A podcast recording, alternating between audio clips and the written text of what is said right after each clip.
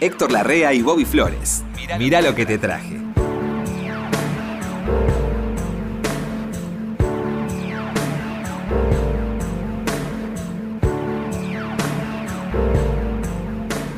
Héctor. Grandes mire, flores. Lo estoy mirando, Héctor, y sabe que miro el universo entero, Héctor. Yo lo veo, bueno. Dios, no, No puedo soy el decir- Aleph. No, lo miro. Aleph. Veo, veo el pasado y el futuro, Héctor. Veo el presente vertiginoso que tenemos, Héctor. Usted es todo para mí. Está bien que esté cada vez Sí. más viejo y se note más. Se Cada vez más sabio. Cada vez más sabio. Ah, Sí. Ojalá fuera sabio. Eh. Pero algunas cosas vas aprendiendo. Sí, Héctor. Por ejemplo, un famoso dicho, eh, un viejo dicho que se usaba en la antigüedad, lo usaban los filósofos griegos, non calentarum largum vivirum. Es- y bueno, y bueno, es una, es una, un, un principio de todas las mañanas de uno, ¿no? Toma la vida con calma, Claro, que sí, es sí. mejor. No sé si vas a vivir más, Sí. pero por lo menos vas a vivir mejor. Bueno, los italianos dicen piano, piano, se va se lontano. va adelantando, despacito, despacito se va. Sí, sí. Y claro, Es así. eh. no calentarum largum vivirum yo lo tomé como norma, sobre todo cuando la, la vida se Sí. te viene con muchos años que no esperabas. ¿Trajiste algo hablando tú Mire, un poco? ¿qué, qué, qué no tengo? ¿Qué no? ¿Qué no tengo, Héctor? De es más, voy a cumplir promesas que le he hecho que usted mismo creía, me creía incapaz No me de cumplirlas. Y, y tapándole esa bocaza que tanto hemos escuchado Esa en nuestra bocaza, vida. bocaza. Le conté que mi papá lo escuchaba en el taller. Sí, sí. Estuve con un amigo de mi viejo que me dijo que había otros que escuchaban otro programa en otro sector de la fábrica, Sí. más dedicado a la música. Este era más tanguero, los otros la eran más, música más moderna. era más, claro, más moderno. Sí. Y este y mi padre los tenía entre ojos. No pasaba mucho por ahí porque no le gustaba lo que escuchaban. Sí, sí. Y eso siempre pasará, ¿no? Eso pasa siempre. Sí. Le prometí Marvin Gaye. Ah, Porque- Es cierto. Si, has- si vas a cumplir, me alegro. Sí. eh, Marvin Gaye, muchacho que comenzó como baterista. Él lo contrataron en Motown Records. Usted sabe, Motown, una grabadora. de Nueva York. Me gusta muchísimo. Dirigida. Siempre me- hubo, hubo muchas cosas que tocaban mi sensibilidad. Claro, bueno, la de Tamla Motown. Tamla Motown. Tamla era el sello madre, digamos. Sí. Motown era la parte La negra parte del sello Tamla. Absolutamente negra. Sí. Dirigida por el señor Berry Gordy. Ujú. El señor Berry Gordy tenía una hermana. No sé cómo se llamaba la hermana. su capo- La Rea Gordy. ¿Sí? La Rea Gordy tenía un novio que era baterista. Muchacho alto. Sí. Marvin Gaye. Marvin Gaye. Que enseguida hizo migas con el cuñado. Y el cuñado lo habilitó para participar en algunas grabaciones. Enseguida grabó su propio disco. Cuestión que le empieza a ir bien y se pelea con la chica esta, con la Rea Gordy. Se pelea y, se, y automáticamente se empieza a pelear con el hermano de la señorita. Ah, bueno. ¿Cómo le haces esto a mi hermana? ¿Y qué hacemos ahora con el negocio? Años 70 era esto, o sea, llevaban 4 o 5 años juntos. Sí. Lo peor es que Marvin se enamora de otras chicas. Diana Ross, Ah, Ta- bueno. Tammy Terrell. Sí, estamos hablando de Marvin Gaye, Héctor. Elegía bien. el. Elegía bien. Por lo menos gente afinada. Cuestión que se puso, como dicen en... A mí no me gusta mucho hablar así, pero lo voy, no, no encuentro otro término. Se lo puso de culo a Gordy. No lo quiso más Gordy. Dije, que se vaya ese negro de acá. Usted también es negro, le dijeron, pero él es más negro que yo, que se vaya. Cuestión que no se podía ir, porque tenía un contrato que era más engorroso. Al cancelar claro. el contrato. Entonces dijo Gordy, no le den más bola a Marvin Gaye, que se arregle solo. Y Marvin dijo, ok, me voy a arreglar solo y empezó a llamar músicos amigos de él, de fuera de Motown, ¿sí? No eran músicos contratados por el sello, y hace tres discos, entre el 70 y el 74. Hace What's Going On, Let's Get It On y I Want You. Aún hoy, esos tres discos, esa trilogía que hizo Marvin en esos años de rebeldía, el sonido que logró es el, es el cenit de cualquier músico de soul. ¿Sí? Los productores que tenía Marvin en esa época, mire de qué año le estoy hablando, años 70, 71, ¿eh? Hoy usted escucha los discos, esos discos, fundamentalmente esa trilogía que hizo, enojado, y se da cuenta que Marvin era un genio. ¿Quiere escucharlo? Pero claro. Esto es Let's Get It On. Ahí empezó a tratar ya no solamente temas de romance o peleas raciales, sino se mete con la ecología, se mete con lo que después fuera eh, la Guerra Fría. Pensaba el pibe. Sí, sí, Está bien. tomó un rol social que no tenían muchos negros de Motown, que no se metían en esas cosas. ¿Quiere escuchar a Marvin? Sí, cómo no. Esto es Let's Get It On.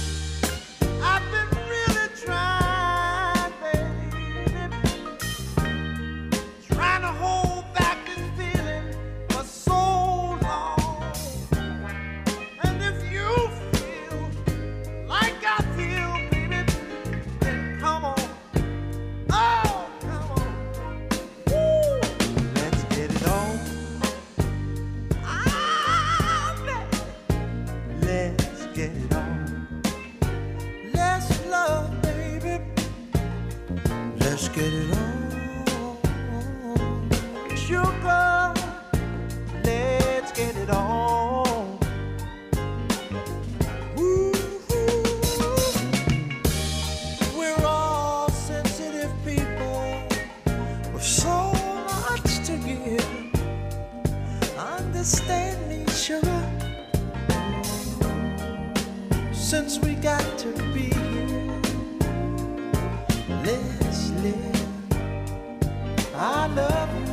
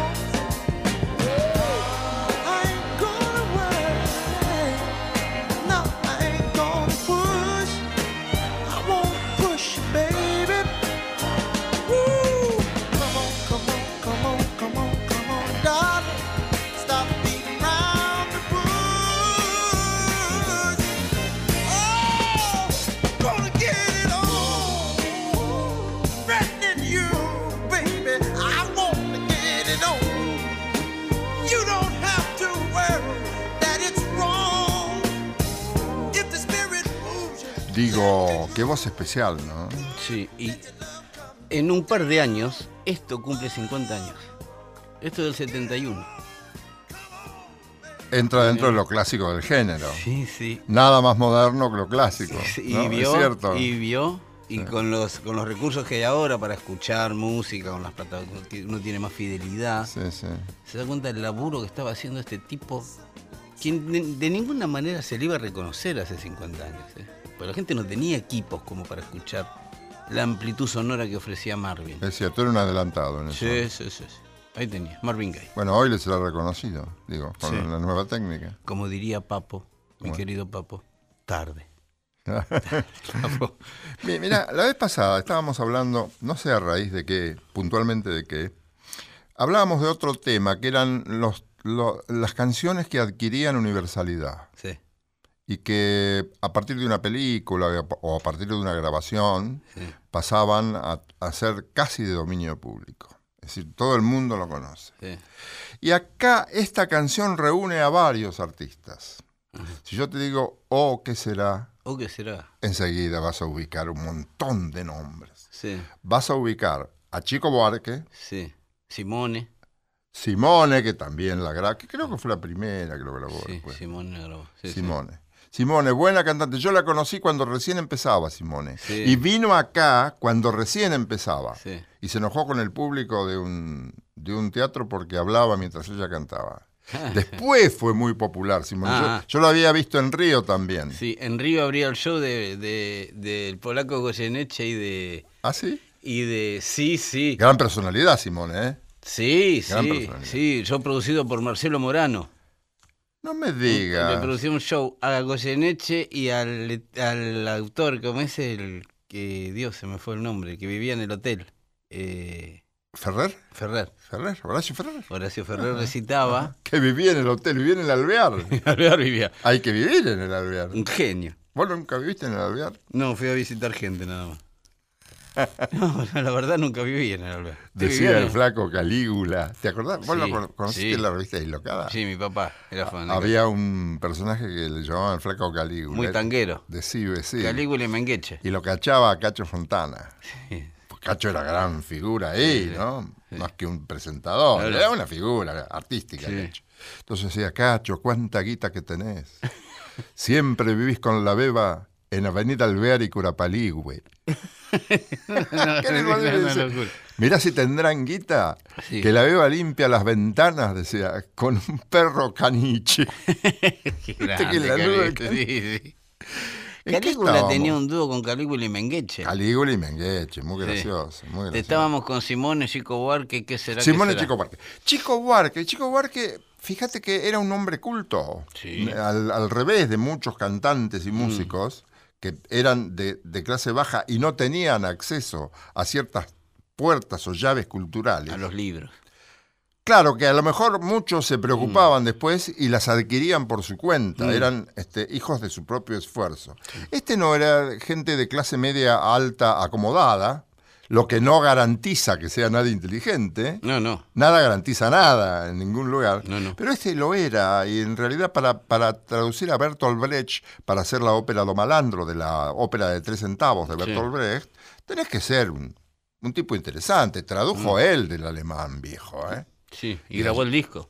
Y grabó el disco. Muy bien. Y tiene una, una... Escribió novelas, Sí. escribió poemas, escribió una serie de cosas interesantes. Fue muy perseguido por la dictadura brasileña. Muy perseguido por la dictadura y los, Claro. los integrantes, los de cultura de la dictadura, los que tenían por, por ocupación a tratar de hacer bolsa todo lo que fuera alguna, algún resurgimiento cultural, Sí. Llamaban a expertos en canciones populares para ver qué quería decir detrás de lo que decía, a ver si hablaba mal de la dictadura. Hay que ser bruto, eh. Hay que ser animal. Él tuvo acceso a los, a los archivos. A los archivos, sí. m- pasado el tiempo y encontró que la dictadura militar estaba sumamente intrigada con o qué será porque no entendía lo que quería ¿Qué decir. está diciendo este? ¿O qué será? ¿Qué será? No, pero está diciendo O otra qué cosa. se- está- no, no, pero está diciendo sí, otra sí. cosa. Y entonces él declaró a los periodistas, bueno, si alguien sabe lo que quise decir, que me lo diga, porque yo tampoco lo sé. Claro. Él escribía a propósito ese tipo de cosas muy poéticas para molestar. Y molestaba. Y molestaba, no, no, no, no, no había ninguna duda. Ahora, vos has visto la película. Sí. Doña Flor y su Doña don marido Flor, Con ese actor maravilloso que era. Ella era divina. Y ¿no? ella, eh, Sonia Braga. Sonia Braga. Y él, el que hacía de Badiño, El que hacía de Badía. era genial ese Sí, tipo. sí, sí. No sí, me acuerdo sí. cómo se llama. Doña Gran- Flor y sus dos maridos. Sí. De, de Jorge Amado, el baiano. Un, un día te voy a hablar porque lo conocí. ¿Conoció a Amado Sí, usted? sí, me llevó un muchacho periodista argentino. Como siempre, a mí los periodistas argentinos me, me sacaban las papas del fuego Qué y nos recibió en su casa. Un día de esto te voy a Qué contar. grande. Porque es, es digno de, Me de- imagino. de un párrafo aparte. Me imagino. Bueno, allí nace O qué será. Empiezan a cantar gente, gente, acá está, es muy conocida la versión de Mercedes Sosa. Mm. Y, y en todo el mundo, lo grabaron en Chile, lo grabaron en toda Sí. Latinoamérica, lo grabaron en Europa, lo grabaron en Japón. Mirá, hoy que hablábamos Sí. fuera de micrófono de los japoneses. Sí. Y también hubo una versión de Willy Colón. Cuando Willy Colón se separa de este muchacho panameño, Rubén Blades. de Rubén Blades, se separan muy enojados. Sí. Y además pasa algo en la vida de Willy Colón, que muere una hermana muy querida, bueno, una hermana Sí. que era querida, eso es natural, pero para Willy Colón esa hermana significaba mucho en su vida porque había sido su gran compañera y consejera. Muere la chica en un accidente, Willy Colón Ah, decide cambiar todo lo que venía haciendo y, y quiere cantar. Dice, voy a cantar. Y entre las canciones que, que busca, que Sí. eso es también párrafo para otro día, Sí. encuentra O que será como algo que la- lo identifica con él a través de un recitado que vas a escuchar en el comienzo Ah, y que es muy de, de Willy Colón. sí. ¿Querés escucharlo? ¿Cómo no? O que será de Chico Buarque. Escuchaste la pronunciación, ¿no? Me, me avasalló. Chico Buarque. Chico, guau. ¿O qué será? Yo creo en muchas cosas que no he visto. Y ustedes también, lo sé. No se puede negar la existencia de algo palpado, por más etéreo que sea. No hace falta exhibir una prueba de decencia de aquello que es tan verdadero. El único gesto es creer o no. Algunas veces hasta creer llorando. Se trata de un tema incompleto porque le falta respuesta. Respuesta que alguno de ustedes quizás le pueda dar.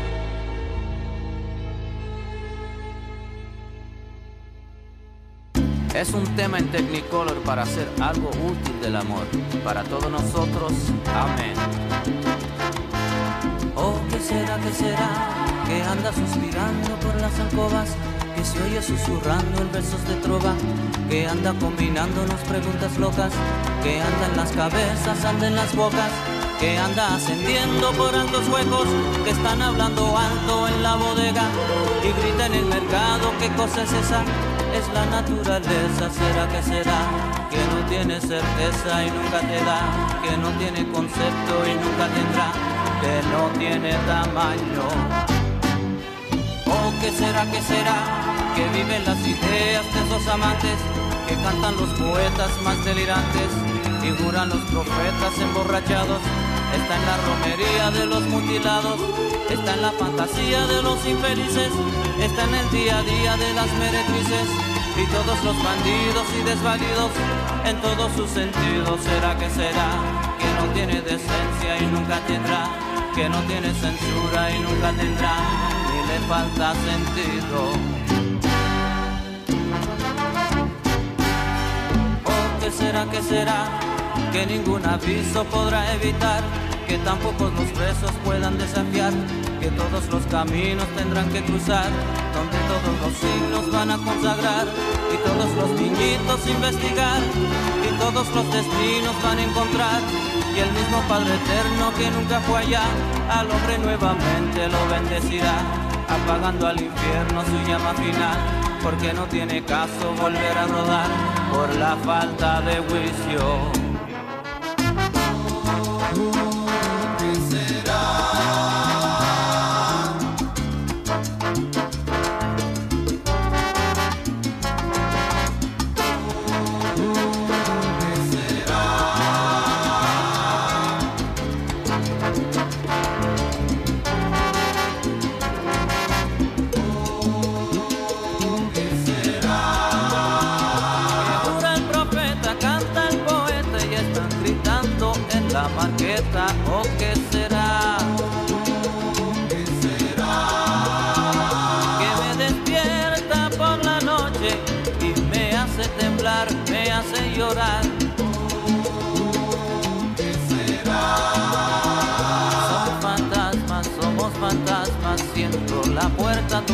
Tres veces. ¿O quién será?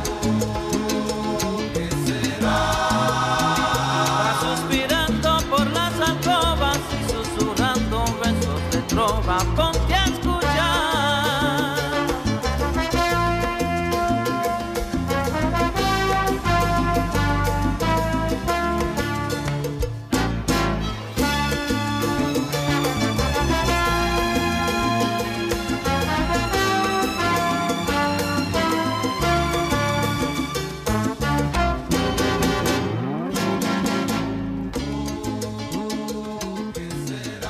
Gran músico. Sí. Linda versión también. Linda versión, es un, un gran músico y algo que, bueno, no era necesario que lo dijéramos. Él llevó O que será al ritmo y, el- y a la cadencia de la salsa. Que la base de la salsa, como vemos una vez más, es el son cubano.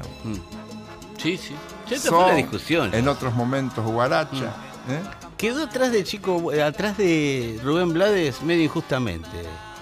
Sí, Willy justamente. Sí, Pasa sí. que el otro quedó, quedó en Estados Unidos. El, El otro tuvo- quedó en Estados Unidos y, Sí. y además abordó el cine. Hizo y actor. Tuvo una, una actuación política para su país, para sí, Panamá, sí. ¿no? Pero Sí. este es un gran músico. Yo fui a verlo, yo había ido a, mm, a Puerto Rico Mm. a comprar disco. ¿A únicamente, sí, sí, no. Eso únicamente un loco. Mm. ¿Usted? Yo se puede, puede ir a Panamá, a, a Puerto Rico a comprar discos. Y había en el Estadio Clemente, es el apellido de un jugador de, de Béisbol, béisbol, sí. muy popular en los Estados Unidos, que era de Puerto De Rico. Puerto Rico. Entonces ahí dice Willy Colón y su orquesta. Yo dije, bueno, acá va a venir con un cuarteto, porque esas orquestas no las puede traer. No puede traer las cuerdas, no puede traer todos los vientos que suenan en las grabaciones. Bueno, graso error, Titor. Yo por desconfiado me pasa eso. Vino no, con todo. todos los vientos que tenían en la ¿Y grabación. no todos vino los bronces. Celia Cruz no vino ahí también? No, no, eh, vino solo. En un tiempo estuvo actuando con Celia Cruz, juntos. Ahí lo vi yo, sí. Sí. Em, que tenían un, un éxito muy, muy, muy... Usted abusó. Sí, Es un éxito muy colocado de ambos. claro. Pero fue con un cuarteto de cuerdas clásico, Mm. Do- eh, dos violines, viola y cello, Sí.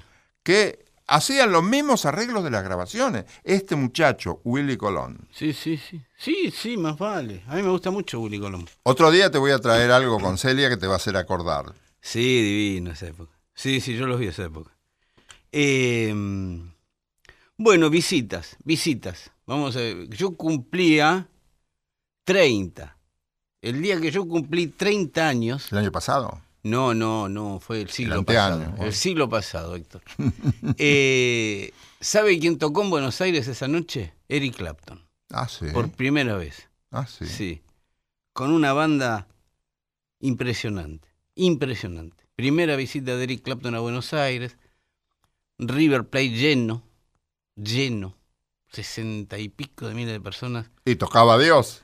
Tocaba Clapton. ¿Ya le llamaban Dios? Sí, sí, mamá, sí, sí, sí. Estaba en un momento que aparte estaba muy bien con una banda con nombres como Greg Games o con Nathan East, tipos que habían tocado hasta con John Lennon.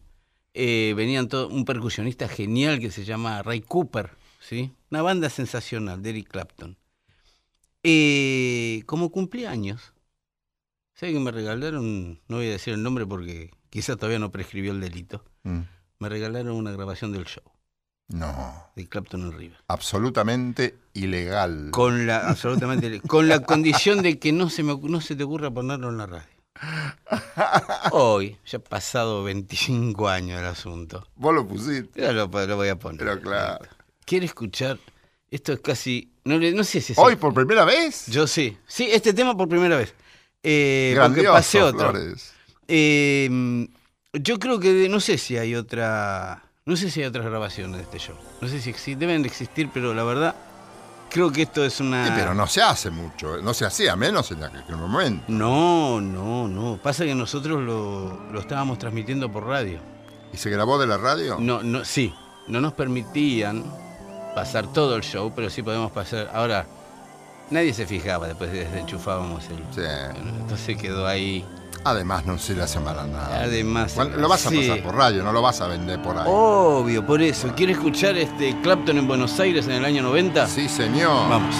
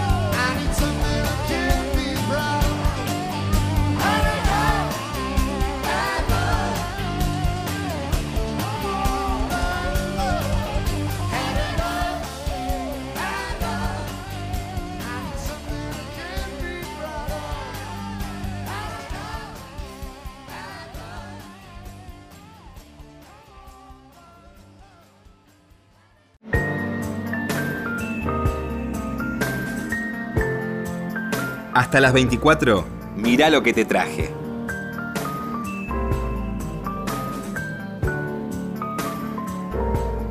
Eh, Estos encuentros se caracterizan por su delirio y por sus enloquecidas transiciones. Así es.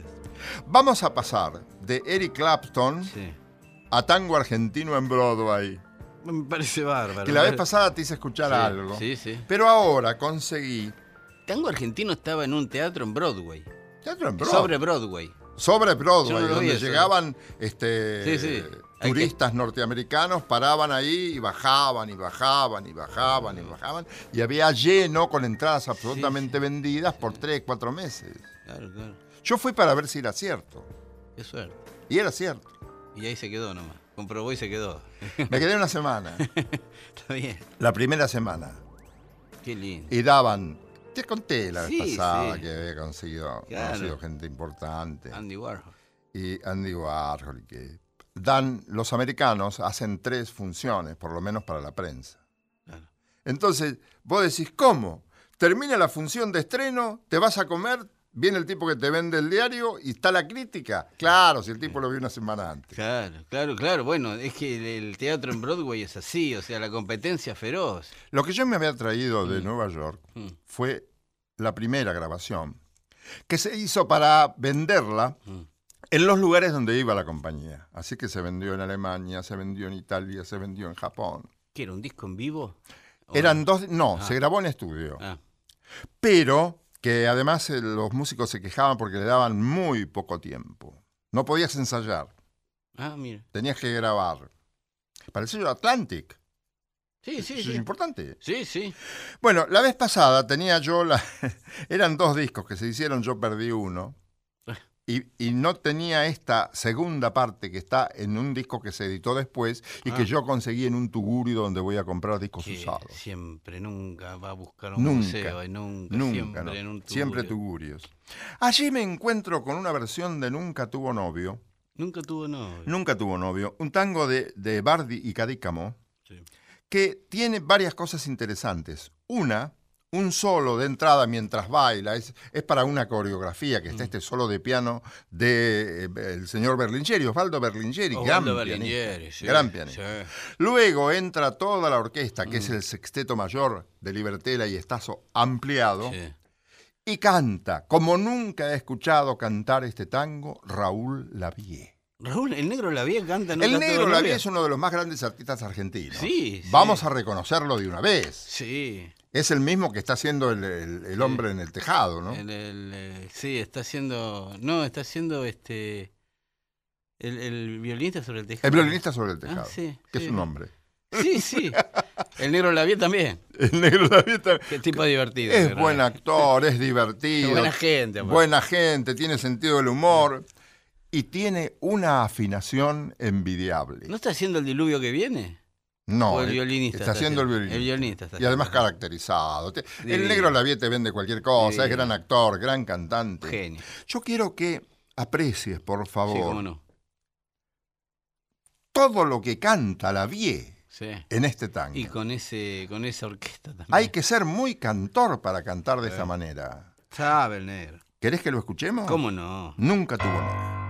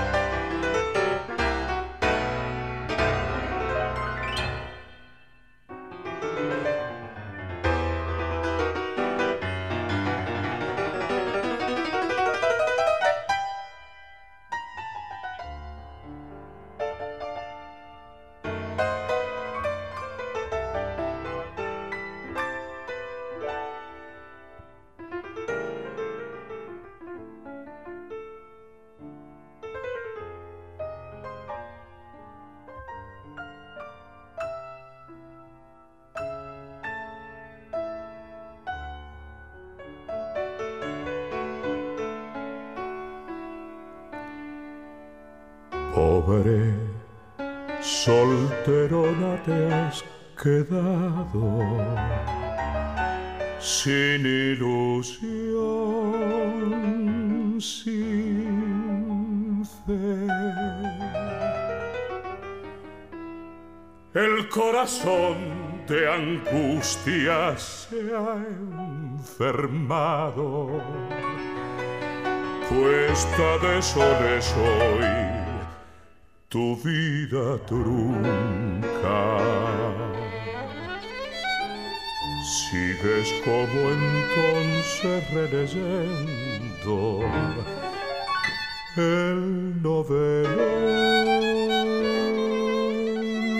sentimental en el que una niña guarda en vano doblegada por un mal de amor.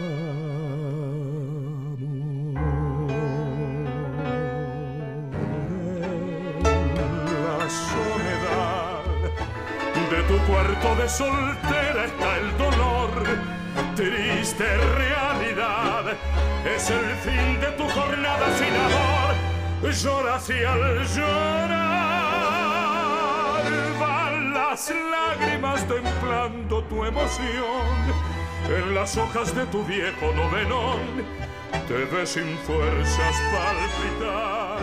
Deja de llorar por el príncipe soñado que no fue junto a ti a volcar el rimero melodioso de su voz tras el ventanal mientras pega la llovizna en el cristal. Con tus ojos tan cansados de llorar soñas un paisaje de amor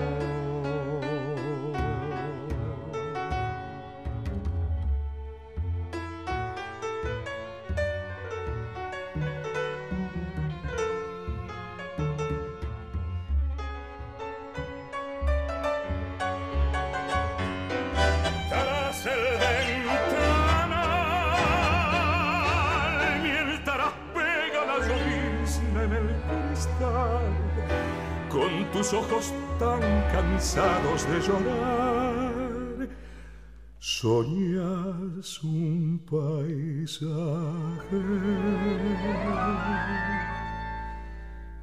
de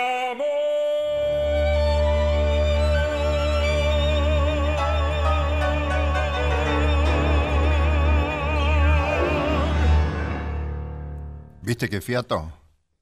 Qué Hay lindo. aire ahí, ¿eh? Eh, qué Y hay un caño impresionante. Sí, No, qué lindo. no. Qué lindo arreglo también. La sí, hermoso el arreglo. El arreglo es de Libertela, de José Libertela. Claro, claro, claro. El violinista es Mario Abramovich, el que aparece ahí con el Qué cantor. genios. todos. Sí, una Qué maravilla.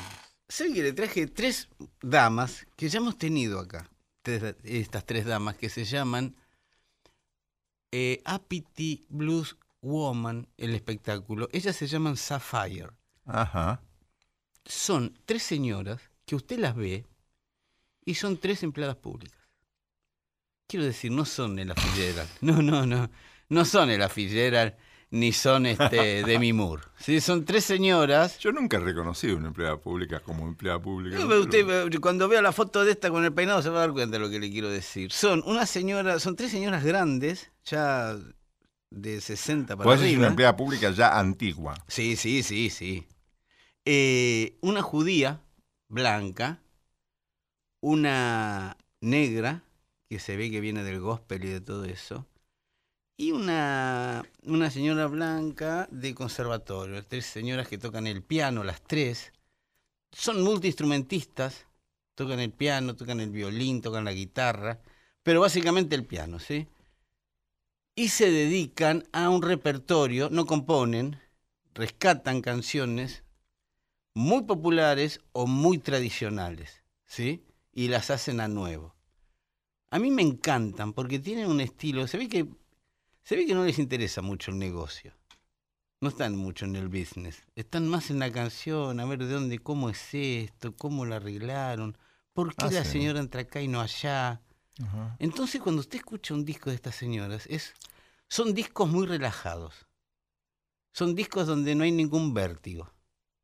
Las señoras agarran un tema que ya todos sabemos, capaz, y lo hacen de una manera que nunca escuchamos.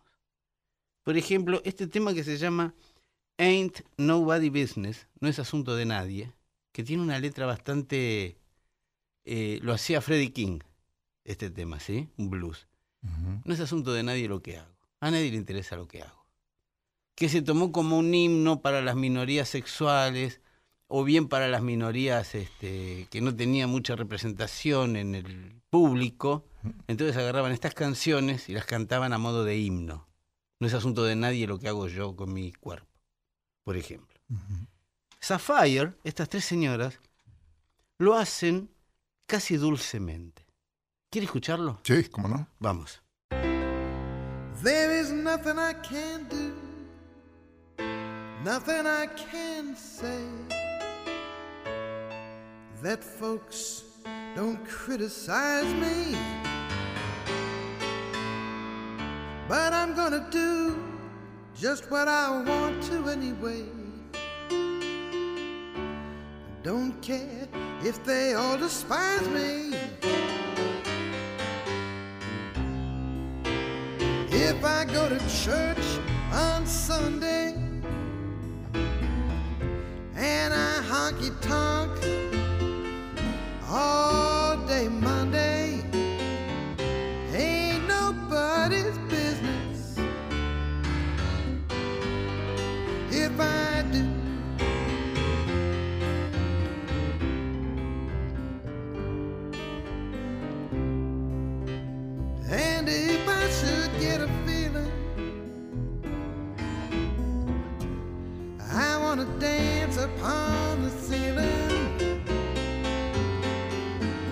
Ain't nobody's business. Oh, it ain't nobody's business if I do.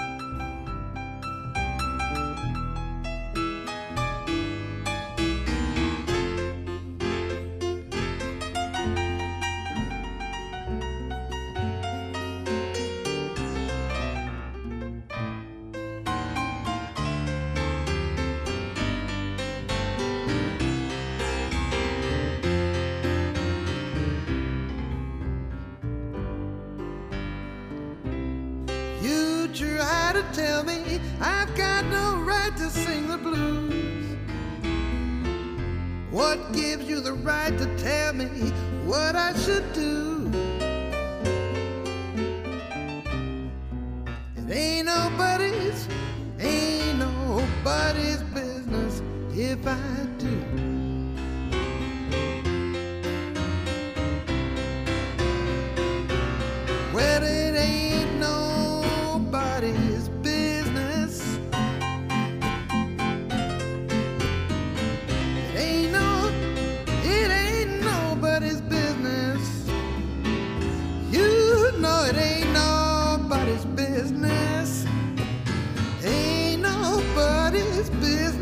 What I do.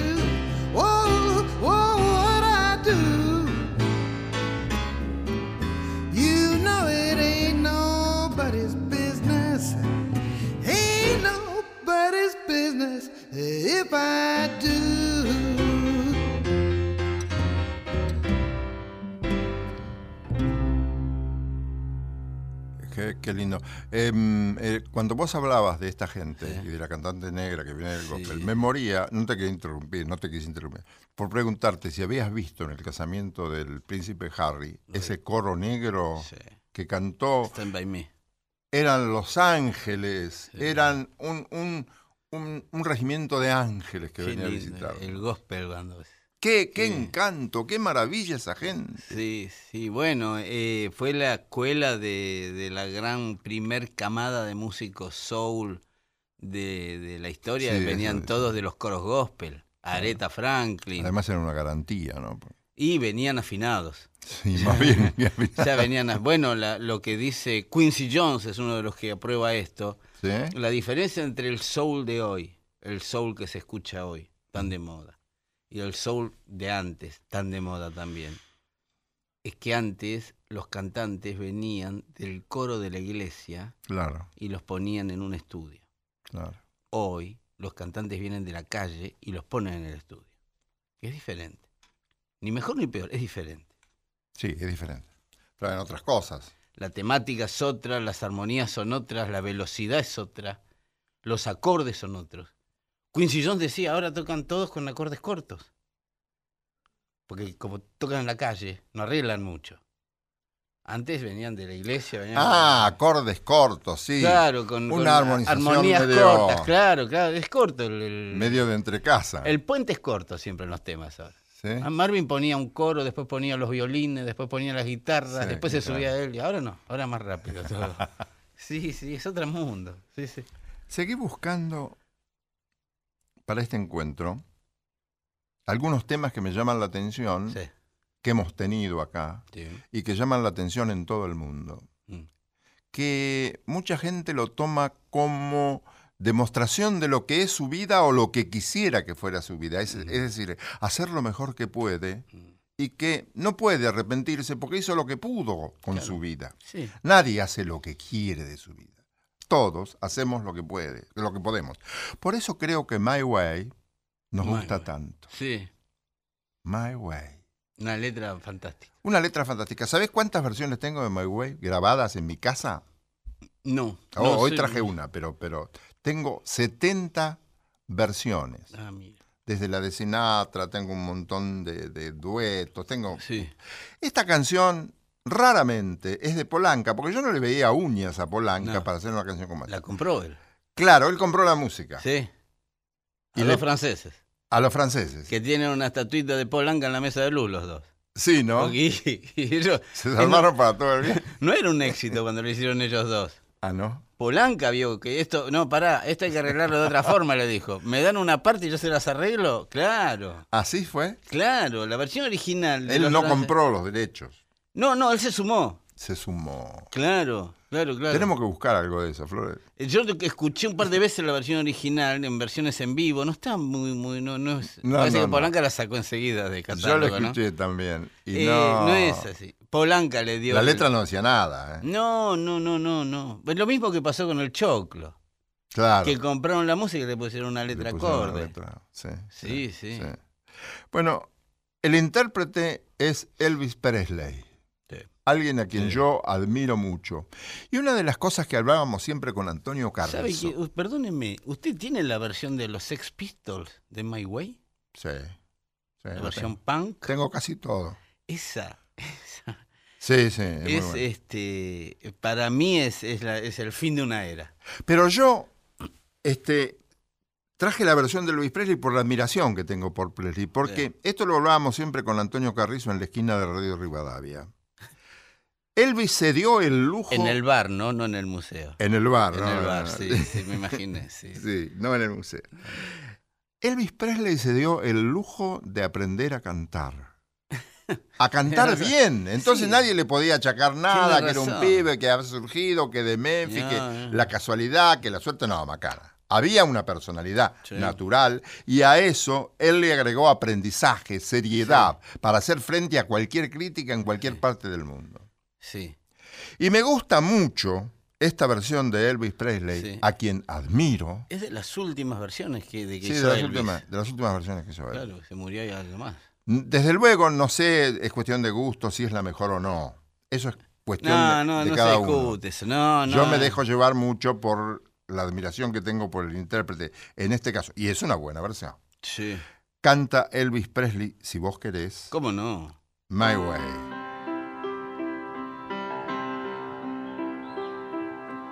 Now, end is near, so I face the final curtain. My friend, I'll say it clear. I state my case, of which I'm certain. I've lived a life that's full. I traveled each and every byway, oh, and more, much more than this. I did it my way. Regrets, I've had a few, but then again, too few to mention. I did what I had to do and saw it through without exemption. I planned each charted course, each careful step along the byway. Oh, and more, much more than this, I did it my way. Sure you knew when I bit off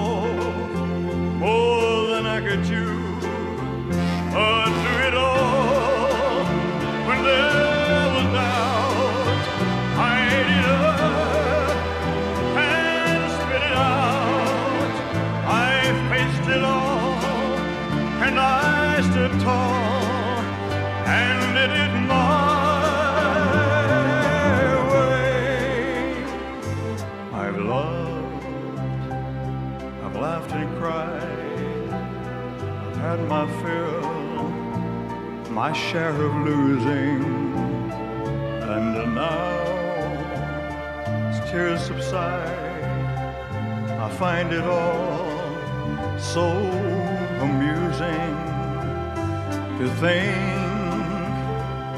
I did all that, and may I say, not in a shy way.